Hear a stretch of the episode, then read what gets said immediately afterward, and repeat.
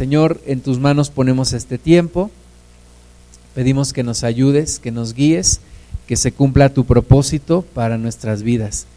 Y todo aquello que nos quiera desviar, que nos quiera perturbar o que quiera ser obstáculo, lo atamos y lo echamos fuera en el nombre de Jesús. Señor, habla por favor a nuestro corazón y transforma nuestra vida, Padre, para que seamos como tú quieres. En el nombre de Jesús, a ti sea la gloria. Amén. Éxodo capítulo 12, versículo 1, dice la Biblia que estaba el pueblo de Israel eh, cautivo en Egipto, pero estaban a punto de salir y esta era la última de las señales o la última de las plagas que iba a vivir Egipto, dice Éxodo 12, uno habló Jehová a Moisés y a Aarón en la tierra de Egipto, diciendo, este mes os será principio de los meses, para vosotros será este el primero de los meses del año. Hablad a toda la congregación de Israel diciendo. Entonces Dios establece ese día, ese momento como el principio de todos los meses del año para el pueblo de Israel. El calendario judío entonces se rige todavía por esta, esta, este evento de la Pascua, que fue el primero de los meses del año, el primero de todos los meses del año. Y en ese primer mes o en ese primer día eh, que Dios está hablando, dice al pueblo, en versículo 3, en el 10 de este mes, tómese cada uno un cordero según las familias de los padres, un cordero por familia. Entonces Dios empieza a dar instrucciones y les dice, miren, este es el primer mes y en el día 10 de este primer mes, cada familia va a tomar un cordero. Tome, se dice, un cordero por familia. Versículo 4, mas si la familia fuere tan pequeña que no baste para comer el cordero, entonces él y su vecino inmediato a su casa tomarán uno según el número de las personas conforme al comer de cada hombre. Hará, haréis la cuenta sobre el cordero.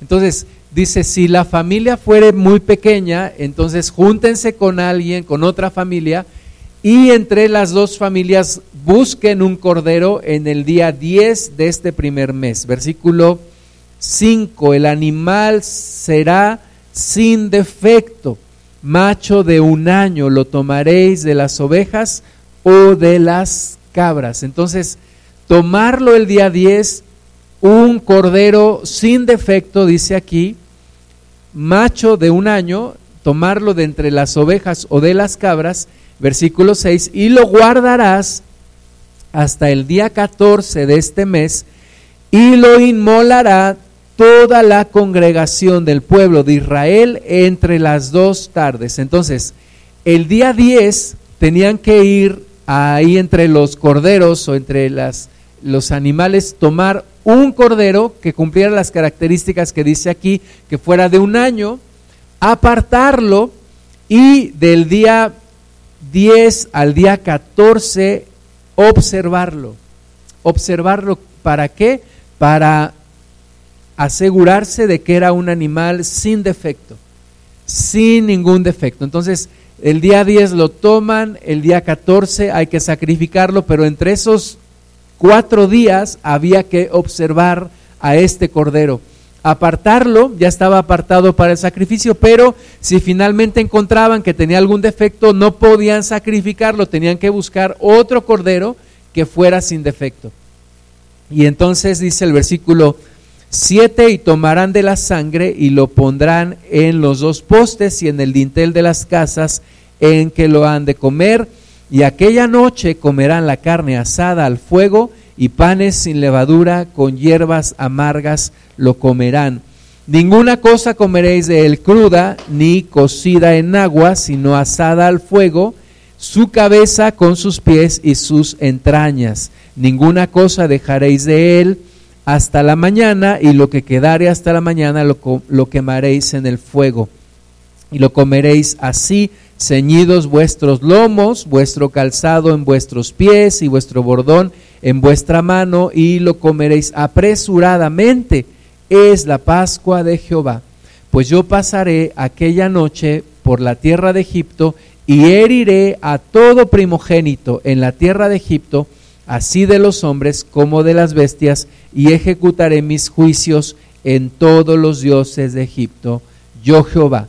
Y la sangre os será por señal en las casas donde vosotros estéis, y veré la sangre, y pasaré de vosotros, y no habrá en vosotros plaga de mortandad cuando hiera la tierra de Egipto.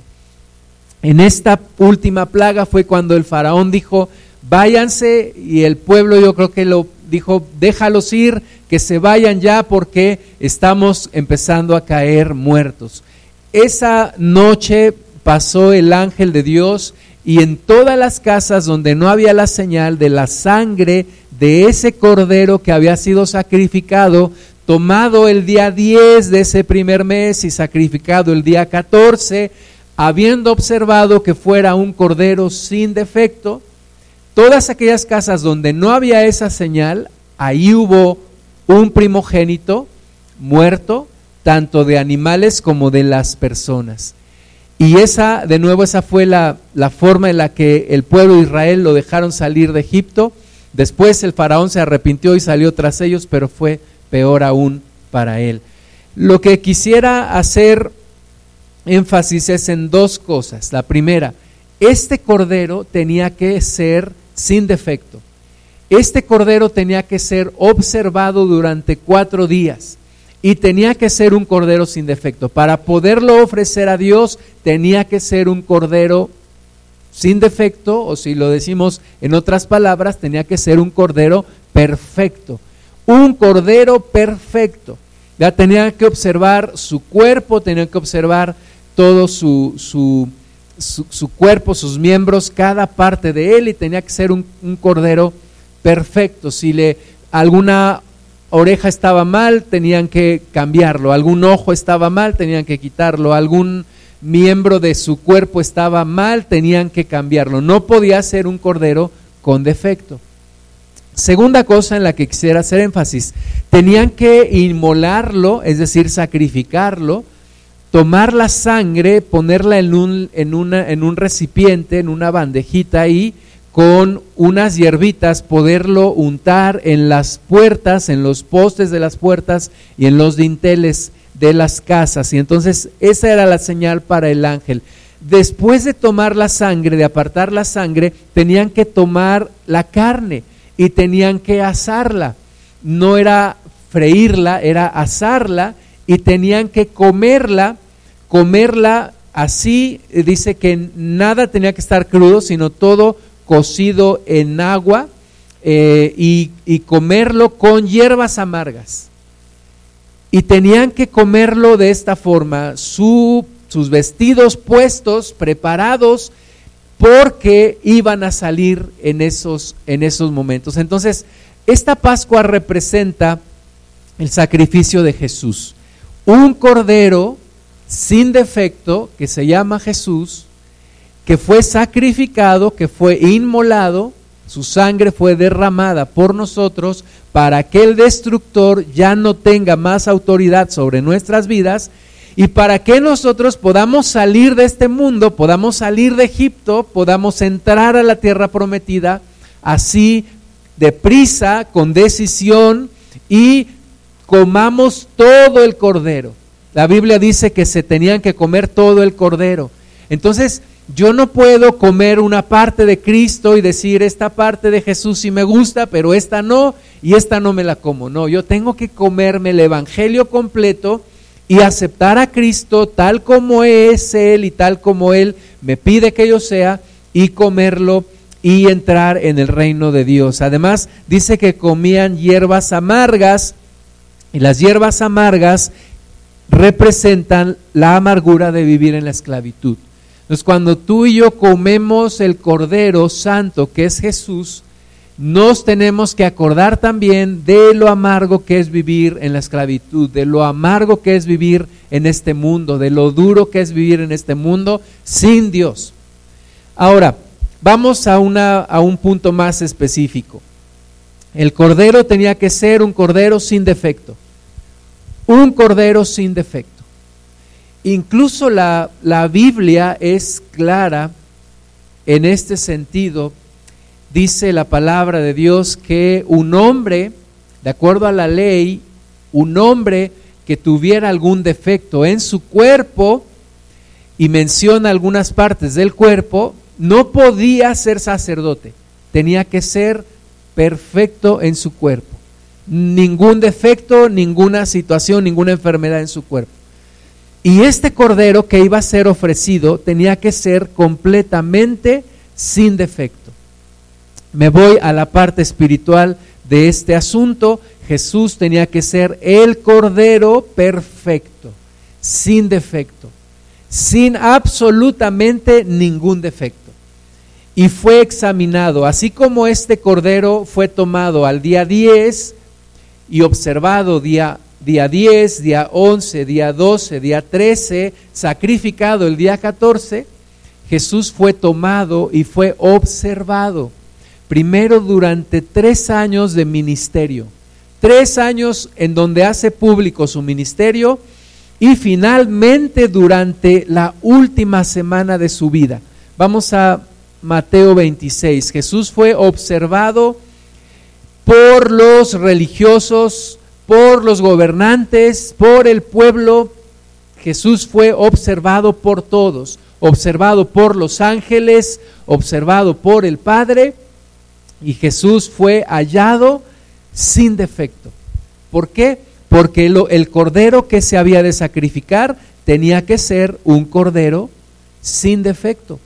Mateo 26, 57 nos dice allí, los que prendieron a Jesús le llevaron al sumo sacerdote Caifás, a donde estaban reunidos los escribas y los ancianos.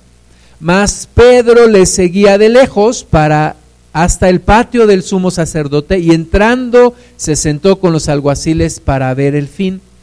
Y los principales sacerdotes y los ancianos y todo el concilio buscaban falso testimonio contra Jesús para entregarle a la muerte. Y no lo hallaron, aunque muchos testigos falsos se presentaban. Entonces Jesús es examinado por los religiosos. Jesús es examinado y dice la palabra de Dios aquí que no podían encontrarle ninguna culpa. ¿Por qué? Porque Jesús es el Cordero sin defecto. Sin embargo, fue examinado por los sacerdotes, luego lo llevaron con Pilato, luego Pilato dijo, pues yo no veo nada en este hombre, además la esposa de Pilato le dijo, ten cuidado, no tengas nada que ver en la muerte de este hombre, porque este hombre es un hombre justo. Pilato se lo manda a Herodes, Herodes también lo examina, se lo regresa a Pilato y dice, pues yo no veo nada digno de muerte en este hombre. Jesús fue examinado y no pudieron encontrar defecto. Tuvieron que inventar algo, ¿verdad? Verdades a medias terminan siendo mentiras completas.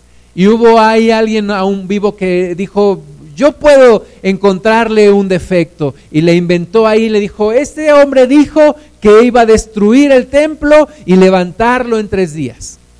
Y sabemos que la Biblia nos habla de que era, eh, Jesús estaba hablando de su cuerpo, iba a ser iba a ser tirado, iba a ser muerto, iba a ser levantado al tercer día.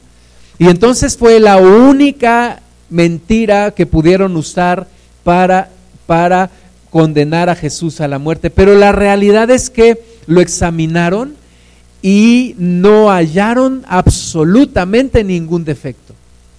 Nada de donde pudieran agarrarse.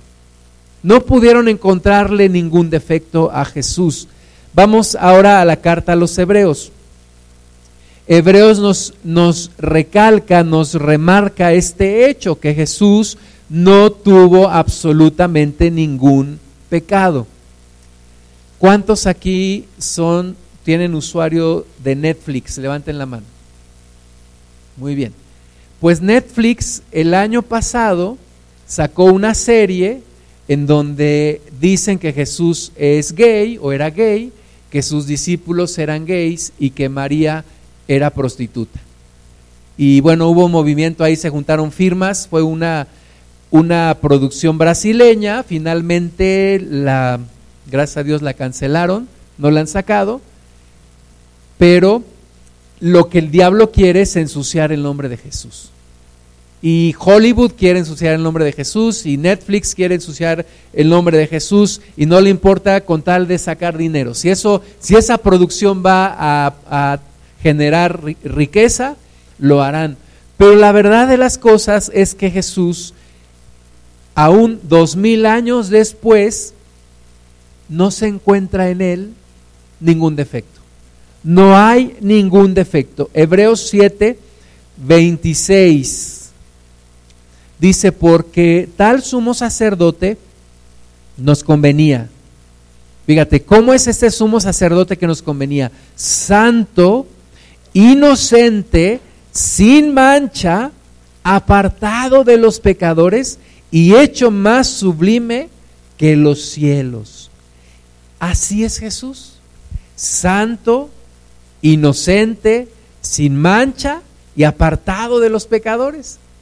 Es absolutamente una mentira que Jesús hubiera cometido algún tipo de pecado. Eh, le quieren también decir al mundo que Jesús anduvo con María Magdalena y que fue su, su amante, etcétera, etcétera. Son puras mentiras del diablo. Jesús es un hombre santo, inocente, sin mancha y apartado de los pecadores y hecho más sublime que los cielos. Ese es Jesús un cordero sin defecto. Por eso pudo ser sacrificado. Por eso pudo ser ofrecido delante de Dios. Versículo 27, que no tiene necesidad cada día, como aquellos sacerdotes, de ofrecer primero sacrificios por sus propios pecados y luego por los del pueblo, porque esto lo hizo una vez para siempre, ofreciéndose a sí mismo porque la ley constituye sumos sacerdotes a débiles hombres, pero la palabra del juramento posterior a la ley, al Hijo, hecho perfecto para siempre. Jesús es el único hombre perfecto que ha vivido sobre esta tierra. Es el único hombre sin defecto que ha pisado esta tierra. No hay nadie más que haya vivido una vida perfecta aparte de Jesús. Jesús es el Cordero sin defecto, el Cordero Santo, el Cordero de Dios. Amén. ¿Lo podemos creer? ¿Lo podemos confesar? ¿Lo podemos predicar? Amén. Ese es nuestro Jesús. Ahora, si Él vivió esta vida sin defecto, Él nos llama a vivir una vida semejante a la que Él vivió. Él nos llama a tener una vida sin defecto. Oye, pero es que ya, pues yo ya la regué muchas veces. Pues sí, pero el ideal de tu vida, lo que Dios quiere de ti es que vivas con integridad. ¿Qué es la integridad? Es ser hallado sin defecto, ser hallado de una sola pieza, ser hallado sin mentira, sin engaño, sin cosas ocultas, sin situaciones que esconder. Esa es, la clase de vida que tú y yo necesitamos vivir en Jesús. Vamos a Primera de Corintios, capítulo 5. Si ya nuestro sumo sacerdote, nuestro líder máximo, nuestra máxima autoridad, nuestro ideal, nuestro ejemplo a seguir, nuestro líder de líderes, nuestro Jesús, vivió una vida sin defecto, tú y yo tenemos que vivir también de la misma manera. Lo podemos hacer porque el Espíritu de Dios está en nosotros. Lo podemos lograr porque tenemos la ayuda de Dios en nuestra vida. Y tenemos que empezar a barrer nuestra vida y a sacar todo lo que no es como Cristo. Todo lo que es contaminación en nuestra vida tenemos que empezar a sacarlo. Primera de Corintios 5, 6 dice, no es buena vuestra jactancia. ¿No sabéis que un poco de levadura leuda toda la masa? Limpiaos pues de la vieja levadura para que seáis nueva masa, sin levadura como sois, porque nuestra Pascua, que es Cristo, ya fue sacrificada por nosotros.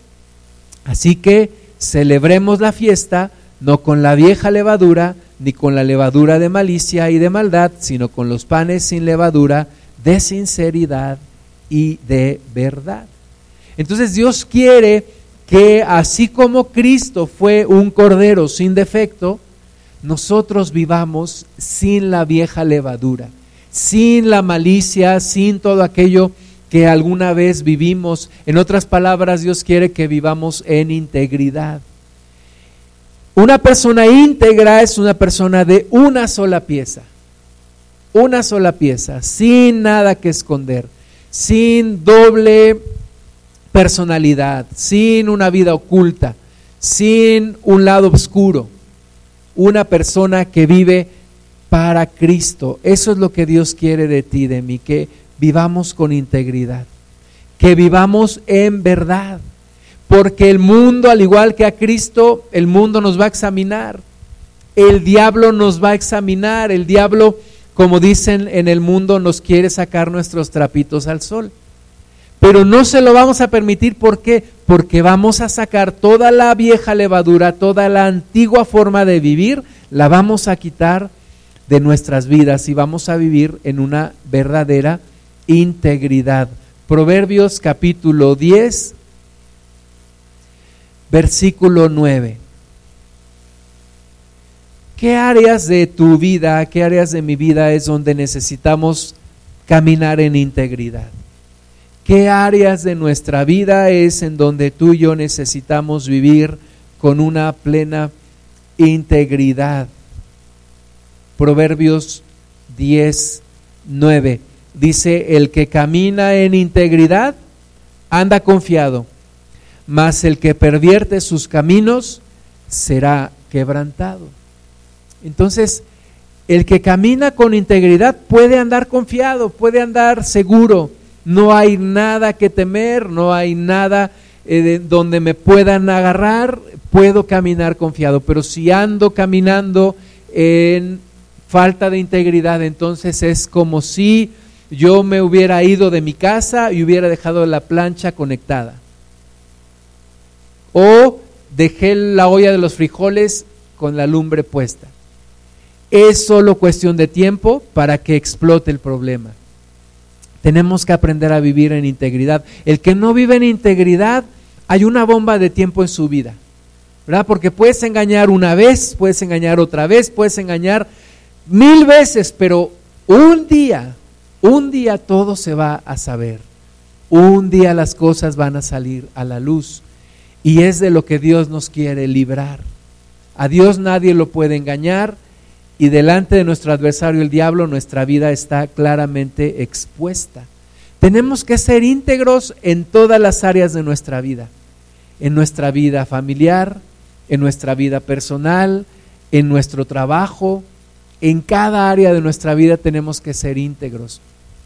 Te platico tres historias. Había un señor que vendía pollos rostizados. Entonces, pues llega un cliente y este hombre pues solamente ya le, quedaba un solo pollo, pero no lo tenía a la vista de los clientes, lo tenía abajo del mostrador. Y entonces le dice la, señora, oiga, pues quisiera yo llevarme un pollo. Y, y, le dijo, bueno, ¿lo quiere usted de 50 o de 75 pesos? Y dijo, pues déjeme ver el de 50.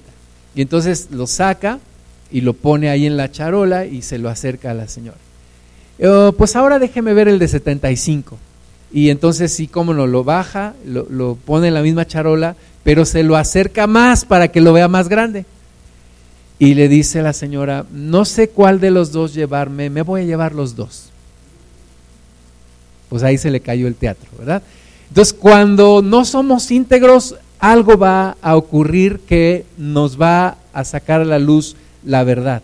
La otra historia, un hombre que se presenta a su trabajo y le, le dice a, su jefe, se acerca con su jefe y su jefe le dice, oye, Juanito, ¿tú crees en la resurrección? Le dice, claro, yo soy cristiano, yo creo en la resurrección. Dice, qué bueno, porque el día de ayer vino a buscarte tu abuelita, a la cual tú me dijiste que habías enterrado hace un mes, y por eso habías faltado. Entonces, qué bueno que tú crees en la resurrección. Vea cuántas personas dicen, no, pues es que no vine porque es eh, esto clásico en la prepa y en la secundaria. Es que mi abuelita se murió y, y por eso no hice la tarea y tuve que...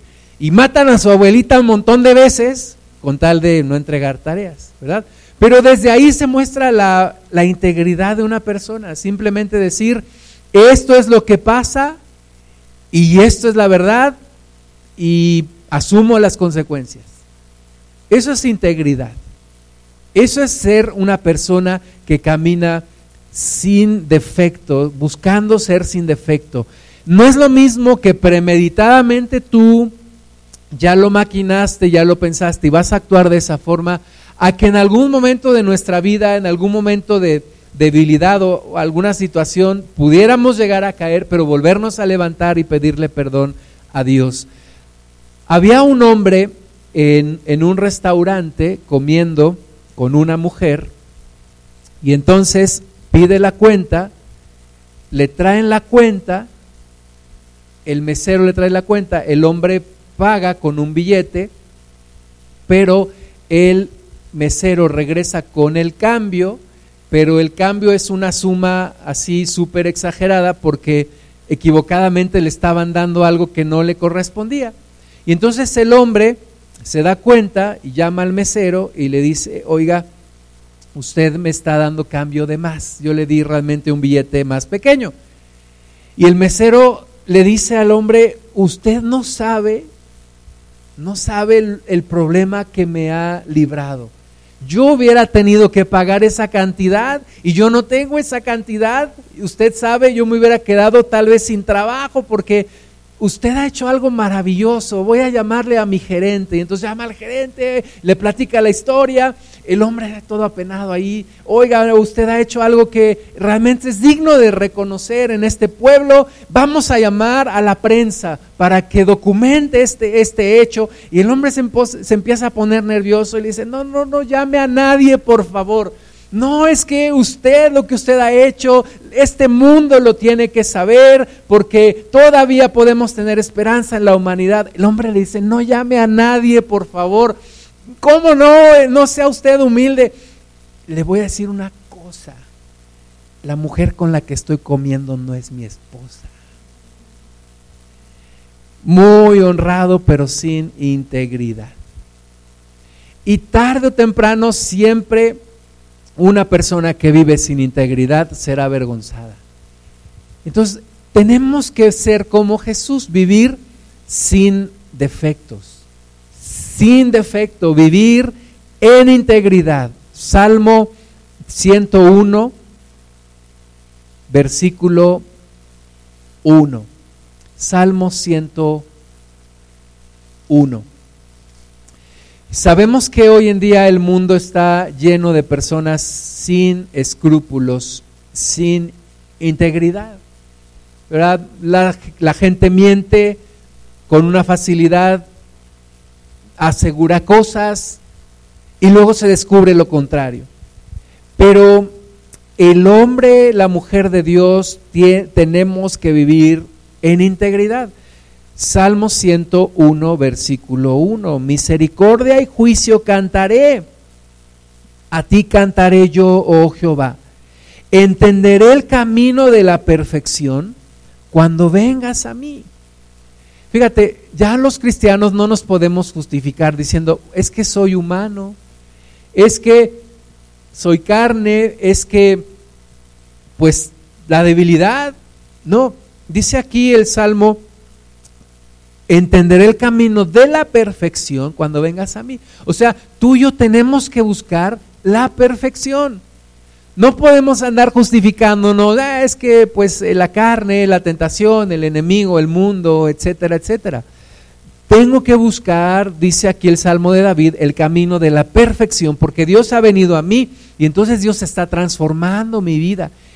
Y todos tenemos que sacar cosas que no andan bien, todos tenemos cosas que corregir. Ese es el llamado. Dice, en la integridad de mi corazón andaré en medio de mi casa. En la integridad de mi corazón andaré en medio de mi casa. Ahí es donde se prueba la integridad de una persona. cuando nadie lo está viendo, cuando nadie lo ve. Ahí es donde se muestra la integridad. Dijo una mujer, le estaba dando consejos a su, a su nieta y le dijo, antes de que te cases y, y ya tengas novio y ya tengas la intención de casarte con esa persona, te quiero pedir que lo examines en tres situaciones. Dijo, la primera, veas cómo trata a sus padres, cómo le habla a sus padres. Es la primera prueba. Velo cómo trata a sus padres. No te confíes, no te fíes de lo que te dice. Obsérvalo cómo trata a sus padres, cómo es la relación con sus padres, cómo le habla a sus papás. Segunda situación que tienes que analizar, ve cómo trata a un niño. ¿Cómo trata a un niño? Y la tercera, cómo reacciona cuando se le poncha una llanta. Ahí vas a ver realmente cómo es la persona. Y ahí es donde se muestra la integridad. Dice David, yo andaré en la integridad de mi corazón en medio de mi casa. Ahí es donde debemos de analizar nuestros caminos. ¿Qué hago a escondidas? ¿Qué hago cuando nadie me está observando? O cuando pienso que nadie me está observando. Y, eso que hago, sentiría pena si se publicara en el periódico, si lo supieran todos. Si sentiría pena si se publicara ante todos, quiere decir que no ando caminando en integridad. En medio de mi casa andaré con integridad, dice David. Versículo 3, no pondré delante de mis ojos cosa injusta aborrezco la obra de los que se desvían, ninguno de ellos se acercará a mí. Y aquí yo creo que también es Dios hablando a nuestra vida. Ningún, ningún perverso, ninguno que haga cosas faltos de integridad se puede acercar verdaderamente a Dios. Versículo 4, corazón perverso se apartará de mí, no conoceré al malvado al que solapadamente infama a su prójimo, yo lo destruiré. No sufriré al de ojos altaneros y de corazón vanidoso. Mis ojos pondré en los fieles de la tierra para que estén conmigo. El que ande en el camino de la perfección, éste me servirá. No habitará dentro de mi casa el que hace fraude, el que habla mentiras, no se afirmará delante de mis ojos de mañana destruiré a todos los impíos de la tierra para exterminar de la ciudad de Jehová a todos los que hagan iniquidad. Entonces, integridad es sacar todo esto de mi vida, quitar la mentira, dejar las apariencias, quitar la arrogancia, quitar la perversión. Todo esto tiene que salir de mi vida. Tengo que ser una persona de una sola pieza. Tengo que caminar de frente a Dios sin nada que avergonzarme. Caminar delante de todos los demás sin nada que me avergüence. No porque sea yo un hipócrita, no porque sea un buen actor, sino porque no hay nada oculto en mi vida. Nada oculto. El diablo siempre opera en lo oculto. Siempre opera en lo escondido. Lo que sale a la luz es para que Dios lo arregle, pero el, enemigo le gusta operar en lo oculto. Vamos a Primera de Pedro, capítulo 1, versículo 13.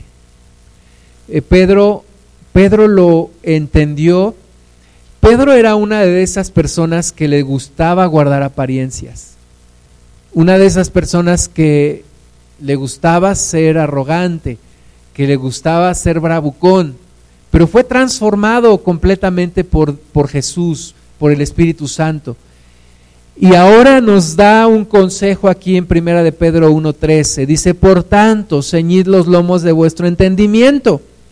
Sed sobrios y esperad por completo en la gracia que se os traerá cuando Jesucristo sea manifestado. O sea, Pedro dice, estén atentos, abran sus ojos, sean renovados en el entendimiento, sean sobrios, no se embriaguen con las cosas de este mundo, porque Cristo viene pronto. Versículo 14, como hijos obedientes, no os conforméis a los deseos que antes teníais estando en vuestra ignorancia. Teníamos deseos y ¿qué hacíamos? Nos escondíamos para hacerlos. Yo me escondía para hacer cosas que no debía. Y fui cachado varias veces y fui avergonzado. Y dice Pedro, eso ya no lo vivas así. Ya no te conformes a los deseos que antes tenías. En la primera carta y en la segunda carta de Pedro habla mucho de lo que es la concupiscencia. ¿Qué es la concupiscencia? El deseo desordenado de la carne, lo que la carne te está pidiendo. Y entonces muchas veces te escondes para satisfacer esos deseos desordenados. Y pues, ¿qué pasa? Vives en una vida desordenada. Pero la Biblia dice, ya no andes en esos deseos desordenados en los que antes andabas, versículo 15, sino como aquel que os llamó es santo, sed también vosotros santos en toda vuestra manera de vivir. Sed santos en toda vuestra manera de vivir, porque escrito está, sed santos porque yo soy santo. Eso es lo que Dios quiere en nuestra vida. Santidad, santidad.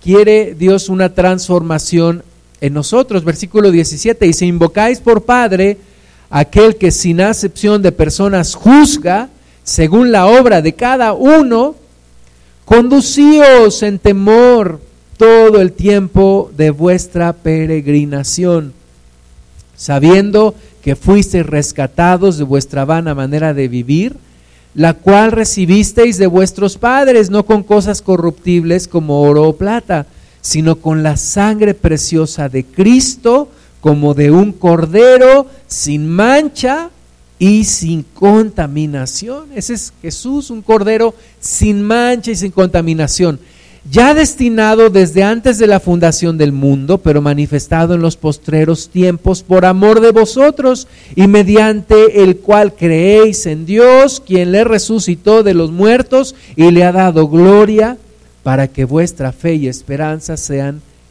en Dios. Dice aquí mi Biblia llamamiento a una vida santa, una vida de integridad, una vida sin dobleces, una vida sin cosas ocultas, una vida de santidad, una vida de santidad. Ahora, los adultos, como tú y como yo, somos tentados fuertemente en el área sexual, fuertemente. Y hay muchas personas que no pasan la prueba. Hay muchas personas que viven con engaño en sus vidas. Eh, alguien dijo un día que si se publicara el número de adulterios que realmente hay en este mundo, sería un caos y nos asombraríamos fuertemente. Entonces, es un área que tenemos que cuidar y un área donde Dios quiere que vivamos absolutamente sin doblez absolutamente sin mancha, absolutamente sin levadura de la vieja humanidad que tú y yo fuimos. Gracias. Génesis 38, vamos a leer una historia de un hombre llamado Judá. Esto pasa mientras otro hombre llamado José, eh, te lo encuentras en el siguiente capítulo, estaba diciéndole que no a Miss Egipto, ¿no? Porque era casada. Y Miss Egipto quería tener relaciones con él y José, un esclavo, solo, eh, joven, todo lo que te puedas imaginar, con todo en contra, él dice no, no, ¿cómo haría yo este grande mal delante de Dios? Y rechaza la tentación, algunos dirían la oferta, José rechaza la tentación. Pero mientras esto pasaba, Judá, en Génesis 38, dice que tuvo, que tuvo un, un hijo que se llamó Er, pero este Er pues finalmente murió. Vamos a leer desde el 1. Aconteció en aquel tiempo que Judá se apartó de sus hermanos y se fue a, a un varón adulamita que se llamaba Ira. Y vio allí Judá la hija de un hombre cananeo, el cual se llamaba Sua, y la tomó y se llegó a ella. Y ella concibió y dio a luz un hijo y llamó su nombre Er. Concibió otra vez y dio a luz un hijo y llamó su nombre Onán. Y volvió a concebir y dio a luz un hijo y llamó su nombre Sela y estaba en Kesib cuando dio a luz. Después Judá tomó mujer para su primogénito Er, la cual se llamaba Tamar. Y Er, el primogénito de Judá, fue malo ante los ojos de Jehová y le quitó Jehová la vida. Entonces Judá dijo a Onán, llégate a la mujer de tu hermano y despósate con ella y levanta descendencia a tu hermano. Y sabiendo Onán que la descendencia no había de ser suya, Sucedía que cuando se llegaba a la mujer de su hermano, vertía en tierra por no dar descendencia a su hermano. Y desagradó en ojos de Jehová lo que hacía, y él también le quitó la vida. Y Judá dijo a Tamar su nuera, quédate viuda en casa de tu padre hasta que crezca Selah mi hijo, porque dijo, no sea que muera él también como sus hermanos. Y se fue Tamar y estuvo en casa de su padre. Pasaron muchos días y murió la hija de Sua, mujer de Judá. Después Judá se consoló y subía a los trasquiladores de sus ovejas a Timnat, él y su amigo Ira el adulamita. Y fue dado aviso a Tamar diciendo, he aquí tu suegro sube a Timnat a trasquilar sus ovejas. Entonces, resumiendo la historia, Judá tiene dos hijos, el primogénito muere, pero ya era casado, y la ley decía y la tradición decía entonces que podía la mujer pasar a ser esposa de su pariente más cercano. Su pariente más cercano era el segundo hijo de Judá, pero este segundo hijo de Judá solamente buscaba satisfacer sus deseos sexuales con esa mujer y entonces cuando ya estaba en el punto de la relación sexual, él vertía en tierra. Y Dios dice, esto no está bien y tú también eres malo y delante de Dios no te puedes esconder y muere también. Y Judá tiene un tercer hijo, pero es un niño. Y entonces Judá dice, bueno, la de la mala suerte es la mujer, porque primero murió mi primer hijo y luego muere el segundo, entonces no se lo voy a dar al tercero. Y a, veces así pensamos de manera, según nosotros, lógica, pero el problema no era la mujer, el problema eran los hombres. Y entonces dice, no se la voy a dar a este, a este, a este hijo, a este tercer hijo. Le dice a la mujer, regrésate a la casa de tu padre, cuando crezca mi hijo, ya eh, cuando sea mayor vas a ser su esposa. Pero la verdad es que él no pensaba hacerlo así. Y entonces dice el versículo 13 que Tamar se da cuenta que su suegro subió a trasquilar ovejas. Versículo 14, entonces se quitó ella los vestidos de su viudez y se cubrió con un velo y se arrebozó y se puso a la entrada de Enaim junto al camino de Timnat porque veía que había crecido Sela y ella no era dada a él por mujer. Y la vio Judá y la tuvo por ramera porque ella había cubierto su rostro. Y se apartó del camino hacia ella y le dijo, déjame ahora llegarme a ti, pues no sabía que era su nuera. Y ella dijo, ¿qué me darás por llegarte a mí? Él respondió, yo te enviaré del ganado un cabrito de las cabras y ella dijo, dame una prenda hasta que lo envíes. Entonces Judá dijo, ¿qué prenda te daré? Ella respondió, tu sello, tu cordón y tu báculo que tienes en tu mano. Fíjate, el sello representa la identidad. El cordón representa el dominio propio de tus emociones y el báculo representa tu autoridad. Y las tres cosas se ponen en juego cuando una persona tiene falta de integridad. Se pone en juego tu identidad, se pone en juego tu dominio propio, porque puedes llegar a ser completamente un pelele, un títere del enemigo, y se pone en juego tu autoridad. Y Judá dijo, vio a la mujer, él dijo, como muchos dicen, pues tengo una necesidad biológica de tener sexo, y se acerca a ella y le dice a la mujer, pues dame estas tres cosas, y él dice, pues sin problema. Y en ese momento está perdiendo más de lo que supuestamente está ganando. Un momento de debilidad no te puede llevar a perder todo lo que Dios ha hecho en tu vida. Porque la integridad se gana en abonos, pero se pierde de contado. Y en un momento de debilidad puedes echar a perder años y años de tu vida. Así que Dios nos previene, Dios nos dice, ten cuidado, ten cuidado, ten cuidado con esto. Judá entregó su sello, su cordón y su báculo. Versículo 19. Luego se levantó y se fue, y se quitó el velo de sobre sí y se vistió las ropas de su viudez. Y Judá envió el cabrito de las cabras por medio de su amigo el adulamita para que esta, este recibiese la prenda de la mujer, pero no la halló. Y preguntó a los hombres de aquel lugar diciendo, ¿dónde está la ramera de Naim junto al camino? Y ellos le dijeron, no ha estado aquí ramera alguna. Entonces él se volvió a Judá y dijo, no la he hallado. Y también los hombres del lugar dijeron, aquí no ha estado esta ramera. Y Judá dijo, tómeselo para sí, para que no seamos menospreciados. He aquí, yo he enviado este cabrito y tú no la hallaste. Sucedió que al cabo de unos tres meses fue dado aviso a Judá diciendo, Tamar tu nuera ha fornicado y ciertamente está encinta a causa de las fornicaciones. Y Judá dijo, sacadla y sea quemada. Un día las cosas salen a la luz. Un día, como alguien dice, te brinca la liebre y entonces sí, ¿qué vas a hacer? Esta mujer, Tamar, la descubren, está embarazada, hay que quemarla. Y Judá dice, pues quémenla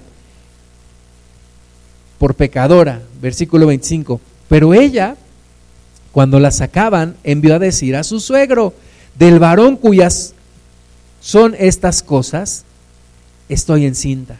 También dijo, mira ahora de quién son estas cosas, el sello, el cordón y el báculo.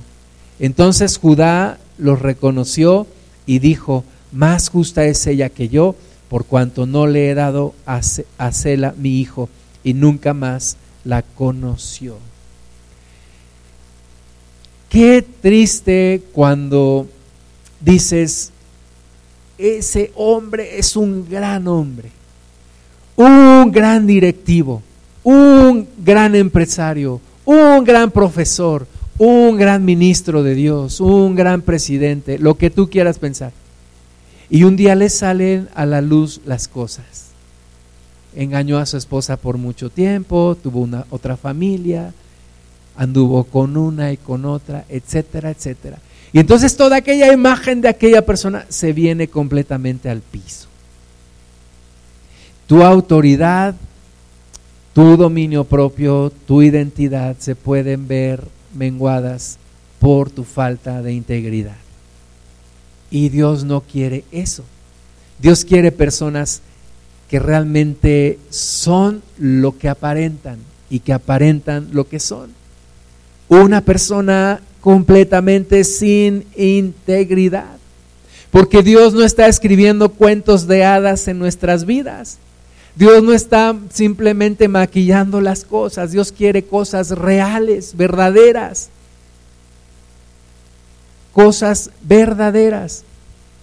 Alguien me, dijo de otra persona, ves, este hombre dijo, lo que tú ves es lo que él es.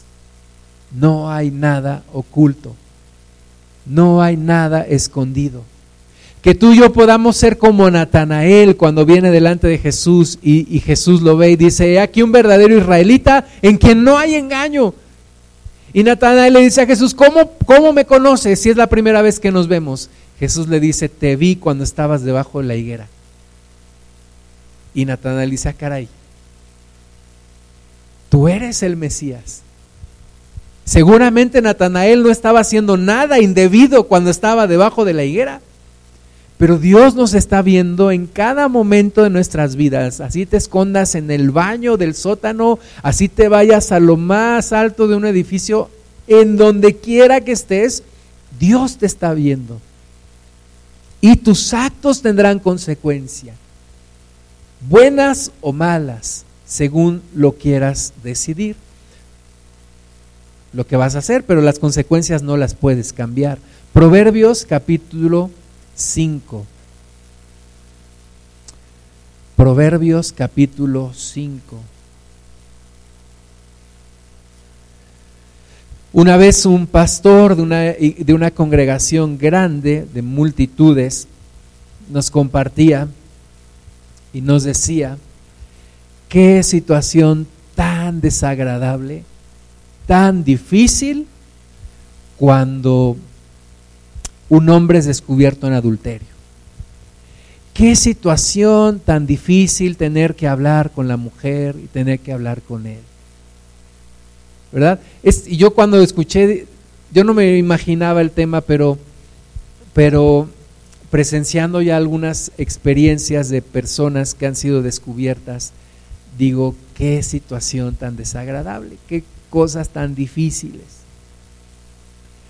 Qué situación tan difícil, porque además no se lastima una familia, y, que ya de sí es grave lastimar una familia. Imagínate lastimar a los hijos, pero lastimar a tantas personas alrededor. he platicado dos historias que vuelvo a recordar rápidamente. Una de ellas, un pastor muy reconocido en Estados Unidos, consejero de expresidentes de Estados Unidos, un pastor reconocidísimo, un movimiento grande, un movimiento nacional en Estados Unidos con misiones en otros lugares. Un día un prostituto lo ve en la televisión y dice, yo conozco a ese hombre. Y dice, yo a ese hombre le vendo droga y me acuesto con él. Y lo hace público. Y cuando interrogan al pastor, el pastor lo niega todo. Dice, yo a ese hombre ni lo conozco ni hago lo que él está diciendo.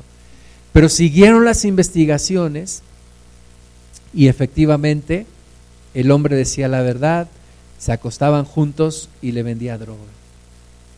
Fue una conmoción. Yo vi el video cuando otro pastor tiene que dar la cara delante de la iglesia y reconocer lo que había sucedido. Ahora, esto no ocurrió de la noche a la mañana. Estas son cosas que se van trabajando que se van trabajando en el corazón de una persona. Y si tú accedes a una mentirita, mañana vas a acceder a otra más grande, pasado mañana a otra mayor, y así, y así se va generando una historia. La segunda historia, había una página en internet para citas. Y el eslogan de esta página decía, la vida es demasiado corta como para no vivir una aventura. Y la promesa era, nunca nadie se va a enterar. Entonces la persona entraba ahí al internet eh, y se conseguía una, una amante o un amante y bueno, tenían relaciones y según esto la historia se acababa. Pero un día unos hackers toman la página, amenazan a los dueños de la página y les dicen, si ustedes no dan de baja esta página, vamos a publicar toda la base de datos de sus clientes. Y así fue, publicaron la base de datos. Ese fin de semana hubo tres pastores que se suicidaron. No aguantaron la pena de ser expuestos. Entonces, no necesitamos llegar a un extremo y necesitamos medir las consecuencias de lo que estamos haciendo. Proverbios 5.1, Hijo mío, está atento a mi sabiduría y a mi inteligencia, inclina tu oído para que guardes consejo y tus labios conserven la ciencia. Porque los labios de la mujer extraña destilan miel y su paladar es más blando que el aceite. Fíjate, Dios no te dice medias verdades. Dios te dice la verdad. Dios mira, los labios de la mujer extraña, la verdad, la verdad destilan miel. Y la verdad, su paladar es más blando que el aceite. Es verdad. Versículo 4. mas su fin es amargo como el ajenjo, agudo como espada de dos filos. Sus pies descienden a la muerte, sus pasos conducen al Seol, sus caminos son inestables, no los conocerás si no considerares el camino de vida. Es la verdad completa. La verdad completa es sí, los labios de la mujer extraña. Ahora, ¿quién es la mujer extraña? La que no es tu esposa. Toda mujer que no es tu esposa es la mujer extraña. Así la conozcas desde hace 10, 15 o 20 años.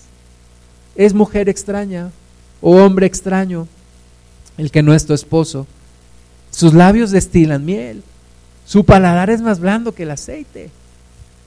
Sí, hay placer en el pecado, pero su final es amargo como el ajenjo y agudo como espada de dos filos. Y sus pies descienden a la muerte y al Seol. Esa es la verdad completa. Esa es la completa verdad. Tenemos que ser movidos a la integridad por dos cosas, por el amor a Dios, en primer lugar, y por el temor a la consecuencia, en el segundo lugar. Cuando yo era joven y delgado,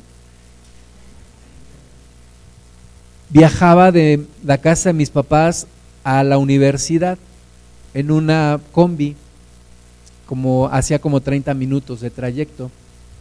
Yo había escuchado en el radio una noticia de que había mujeres que buscaban seducirte y entonces las seguías y te, y te asaltaban. Hay un grupo de personas. Yo traía esa noticia fresca todavía cuando me subí a esa combi, una mujer se sienta enfrente de mí, me empieza a pisar los pies y me empieza a enseñar su cuerpo.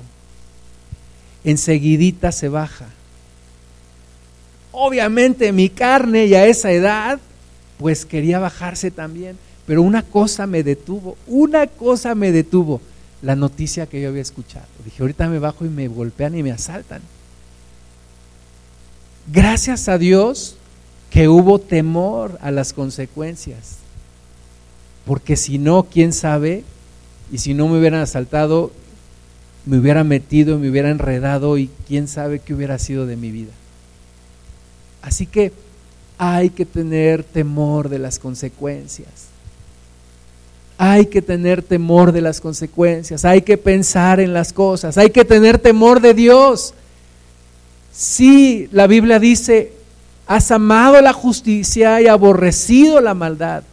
Hay que amar a Dios y hay que aborrecer la maldad, hay que amar a Dios, y hay que tenerle temor a Dios, hay que buscar la integridad y hay que tener temor de las consecuencias de no ser íntegro.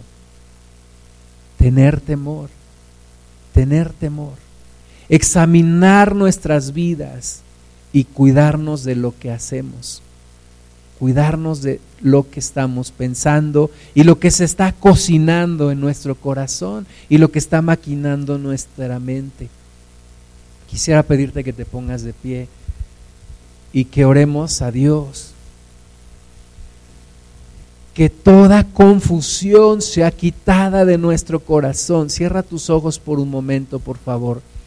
Que toda confusión, Señor, sea quitada de nuestro corazón que toda maquinación del diablo sea interrumpida en el nombre de Jesús.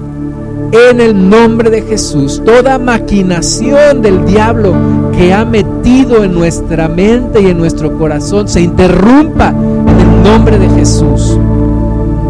Señor, ayúdanos. Traigo mi vida delante de ti para exponerla exponerla a ti, Padre Santo. Ayúdame, ayúdame, Señor, a no caer. Ayúdanos, Padre, a vivir una vida de perfección. Señor, tú quieres que seamos como Jesús. Ayúdanos a sacar la levadura de maldad, de perversión, de iniquidad, de placeres desordenados, Señor Padre, tú vienes por una iglesia santa, limpia, sin mancha, sin arruga. Espíritu Santo es la obra que tú quieres hacer en nosotros.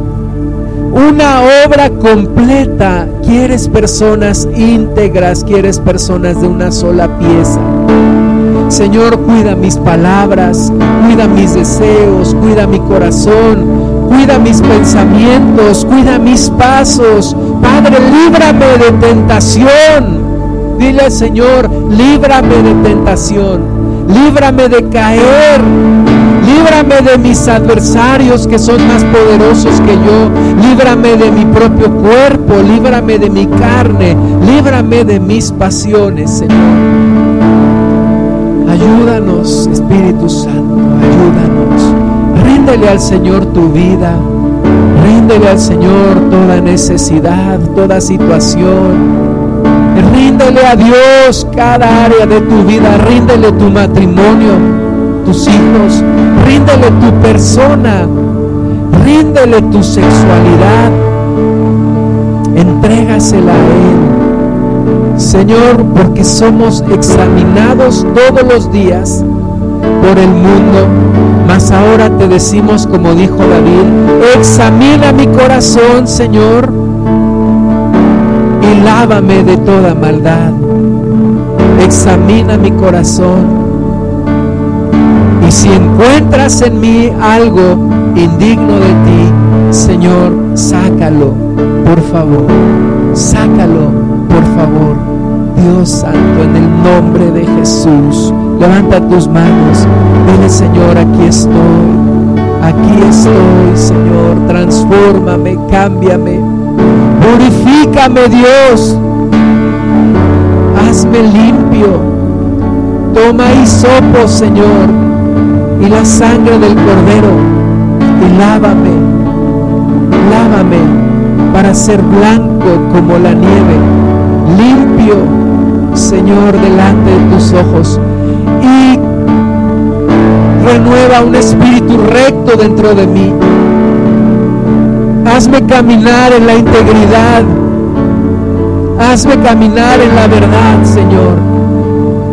Desechando toda mentira en el nombre de Jesús. Y caminando en la integridad, Dios Santo. Límpianos, Padre.